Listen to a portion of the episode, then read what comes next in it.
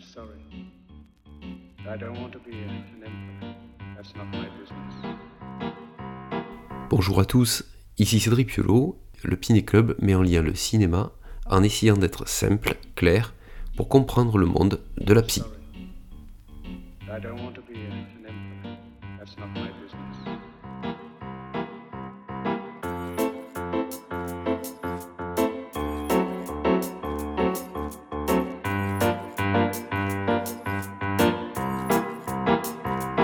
de Mohamed VI que des dictateurs arabes. Et là, je comprends pas. Pourquoi il y a Poutine Je viens travailler ici. Quel travail, y a pas de travail ici. J'installe mon cabinet sur le toit. Un cabinet de psychanalyste Tony Fitounzi. T'as vu ces brochettes de névrosés là que j'ai au salon Avec moi, tu deviens millionnaire. Tu vas pas faire venir les fous chez nous C'est des patients que je recevrai chez moi.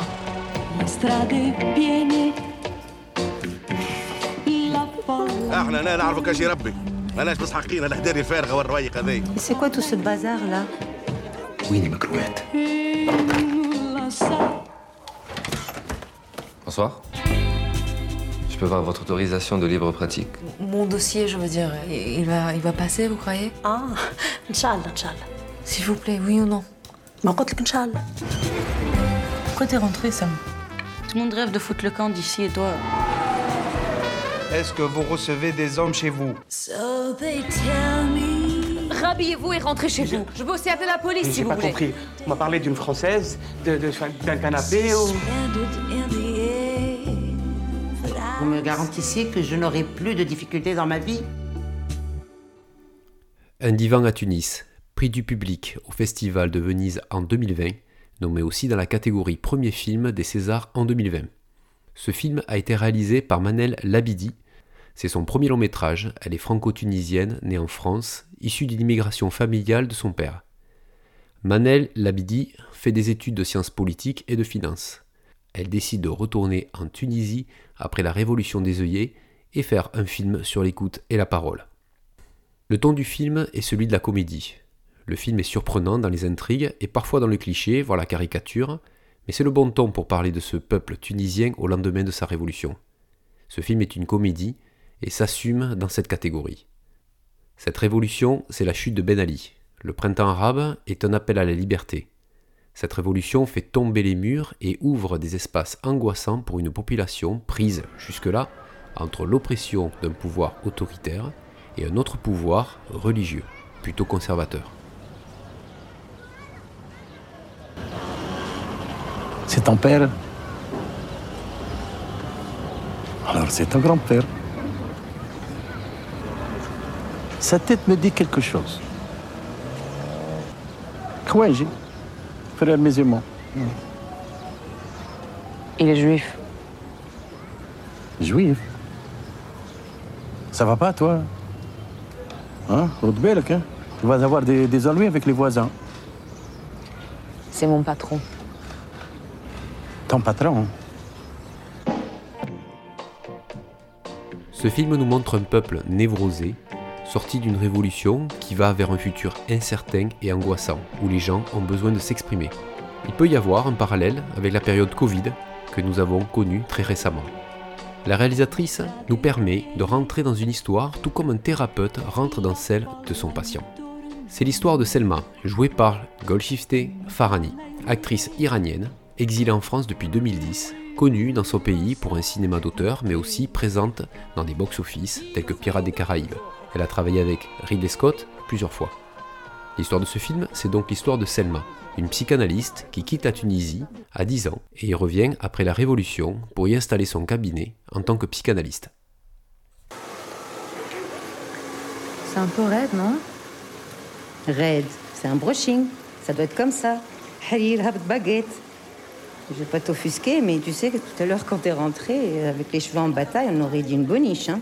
On a du mal à s'imaginer que t'arrives de Paris, là. T'habites où à Paris? 17e, vous connaissez? Évidemment, je connais Paris. T'es né là-bas? Euh, Non, je suis née ici, je suis partie quand j'avais 10 ans. Tu sais quoi? Dès que t'es rentré, je me suis dit que t'avais un air de blédarde. J'ai l'œil. T'es mariée Non Pourquoi? Comme ça. Ok. T'es parfaite.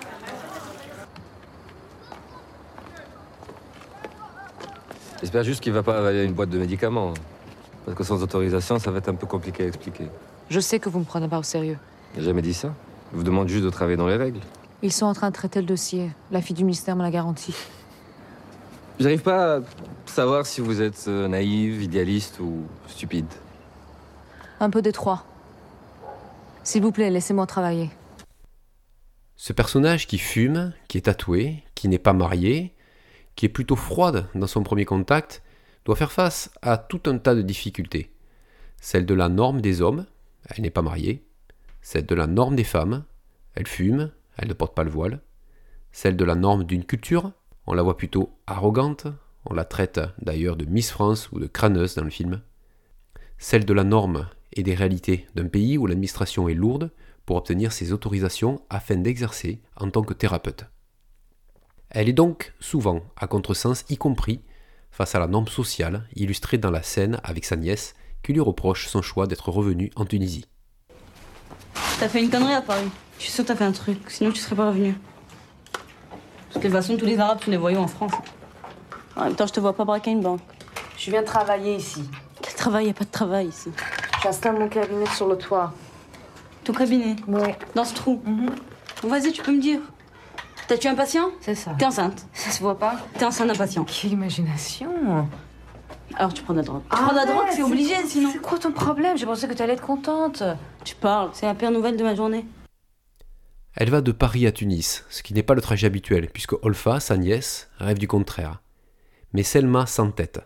Elle devient pugnace, mais aussi tiraillée entre sa culture et ses envies. Mais dis donc, Cédric Piolo, c'est un peu comme le moi qui est tiraillé entre le ça et le surmoi dans la seconde topique de Freud. Euh, je rêve ou je me parle à moi-même Oui, c'est ça, mais t'écoutes pas trop. T'en parles plus loin de toute façon dans le podcast. Allez, avance. Euh, oh, ok. Bah, je vous donnerai ma vision tout à l'heure. L'autre rôle principal de ce film, c'est la psychanalyse ou le travail thérapeutique sur soi. Et nous avons une série de personnages hauts en couleur et fortement névrosés. J'ai tout dans la vie, Alhamdulillah. J'ai un mari qui gagne sa vie. Et euh, j'ai une affaire qui marche très très bien. J'ai une belle voiture à mon nom. Mon fils euh, va bientôt partir au Canada faire ses études. Et ma mère, elle a... J'ai une mère qui... Pourquoi je parle d'elle? C'est pas important. Si je viens, c'est parce que je n'arrive pas à me débarrasser d'une envie de vomir. Baya, vous pouvez m'expliquer euh, le lien entre votre mère et vos nausées? Il n'y a pas de lien.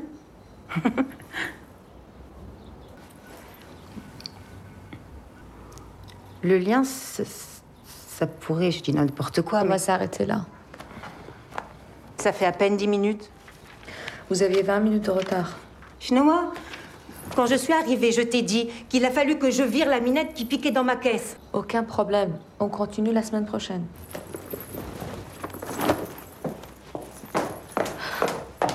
Vous pourrez poser l'argent sur la console. Quoi, pour dix minutes de l'argent? Je vous ai expliqué les règles, Baya.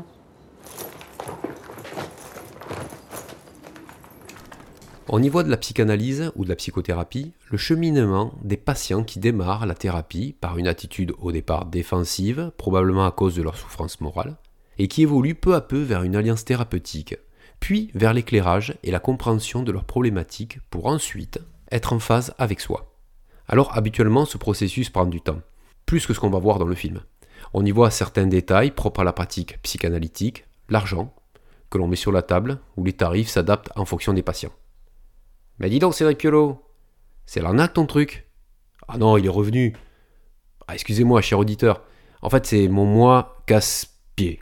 Normalement, il est rangé dans mon inconscient, mais ce matin, il m'a échappé, désolé. Ceci dit, il pose des questions qui sont pas idiotes. Alors, moi casse-pied, je vais te répondre. Non, c'est pas l'arnaque. C'est un lien avec l'accessibilité à la thérapie.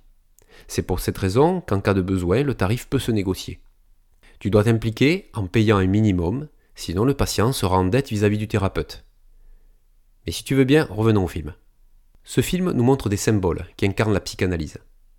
Le divan, où l'on perçoit un imam dépressif qui dit qu'on pourrait tout avouer là-dessus.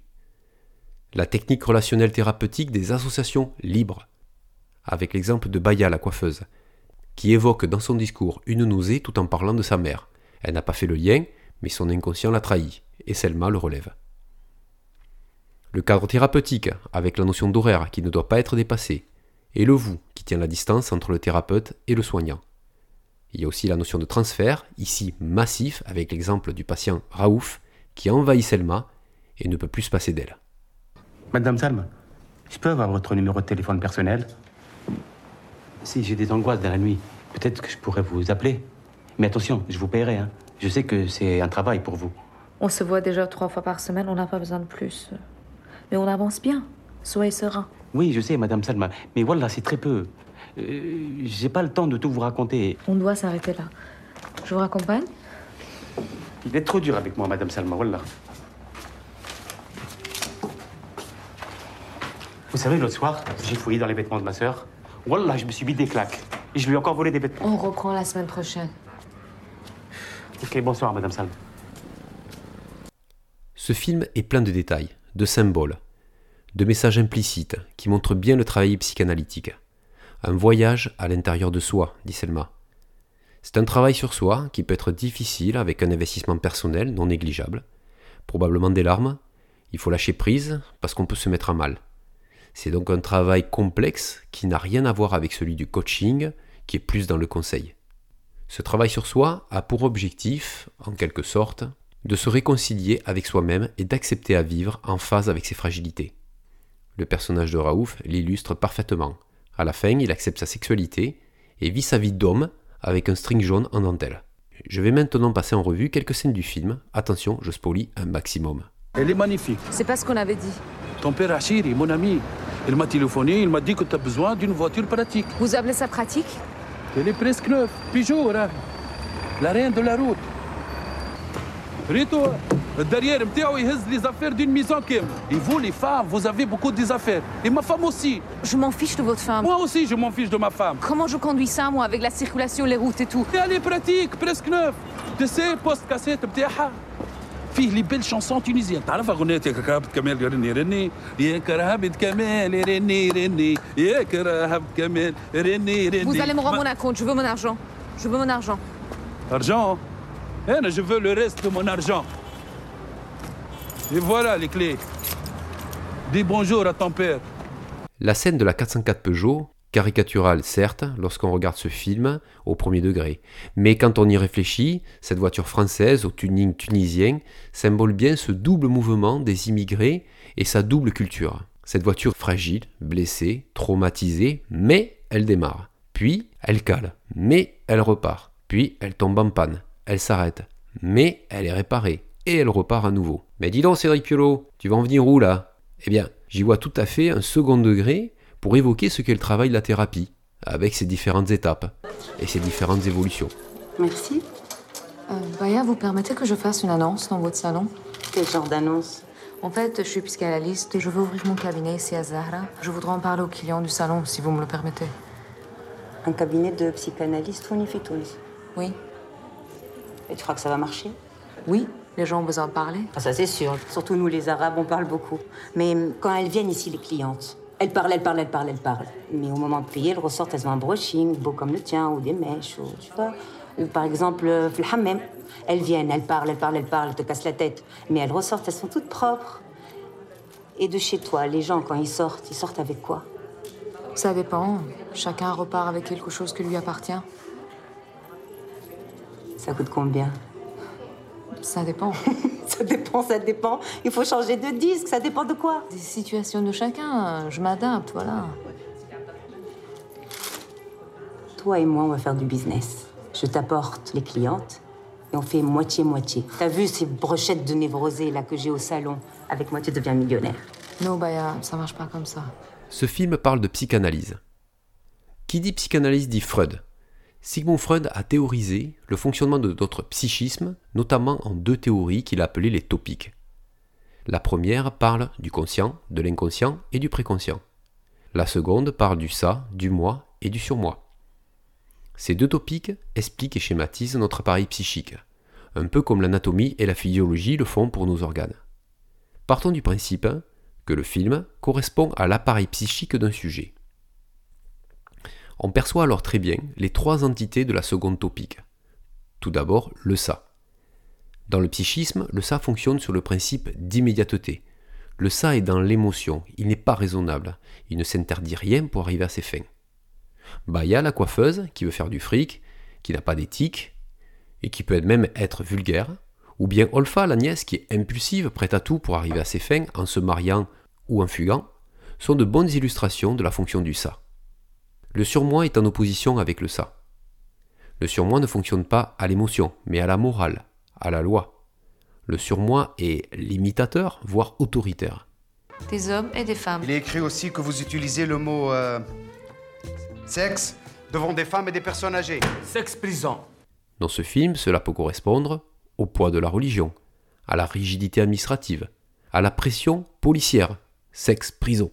Et enfin, le moi, qui doit, dans notre psychisme, constamment composer avec les exigences du ça et du surmoi. Il est tiraillé, comme Selma. Il est dans le réel, lutte et parfois s'épuise, tout comme Selma face aux policiers ou à Baya. Le courant de pensée de la psychanalyse est né au début du 19e siècle. C'est encore à ce jour un modèle de référence en Europe, particulièrement au top dans les années 50 en France lorsque Lacan, qui s'intéressait aussi à l'ethnologie, à la philosophie, la linguistique, est très en vue en 1968 dans les pensées contestataires. Par ses liens historiques avec la France, les Tunisiens ayant étudié la psychologie en France reviennent en Tunisie et y structurent l'implantation de la psychanalyse. En psychanalyse, il n'y a pas de résultat immédiat, contrairement à ce que Baya dit en la comparant au brushing.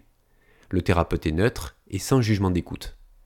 Un psychanalyste doit avoir fait une analyse personnelle et intégrer une didactique et une théorie. Il est affilié et contrôlé par une société de psychanalyse. Pour conclure ce ciné-club, je préciserai qu'avec ce film, réalisé il y a à peu près une dizaine d'années, nous pouvons faire un parallèle avec la période Covid vécue en 2020, mais aussi avec la période actuelle et la guerre en Ukraine, en tant que grand bouleversement brutal d'une société. Et dans le film de Manel Labidi, c'est la révolution en Tunisie.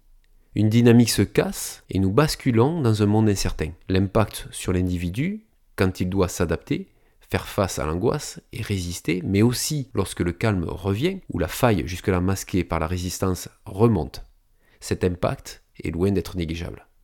La psychanalyse, la psychothérapie, la thérapie, peu importe comment on l'appelle, en tout cas par la parole et l'écoute, permet de mettre des mots sur les mots M-A-U-X. C'est comme un travail d'étayage, de digestion en quelque sorte. D'ailleurs, depuis la Covid, les agendas des psychologues sont complets. L'intérêt du public pour les thérapies existe bien. D'ailleurs, la série En thérapie sur Arte fait un carton et c'est tant mieux, je vous la conseille. Dis donc, Cédric Piolo, tu savais que cette série existait aussi en version USA et en Israël, deux pays fortement touchés par des attentats?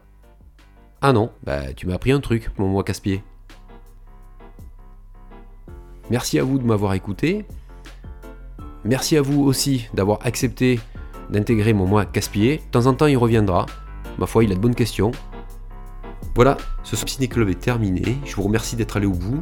Pensez à parler généreusement du Ciné Club autour de vous. Je vous donne rendez-vous au prochain et je le redis, tout ceci est une vision subjective et assumée de ma part.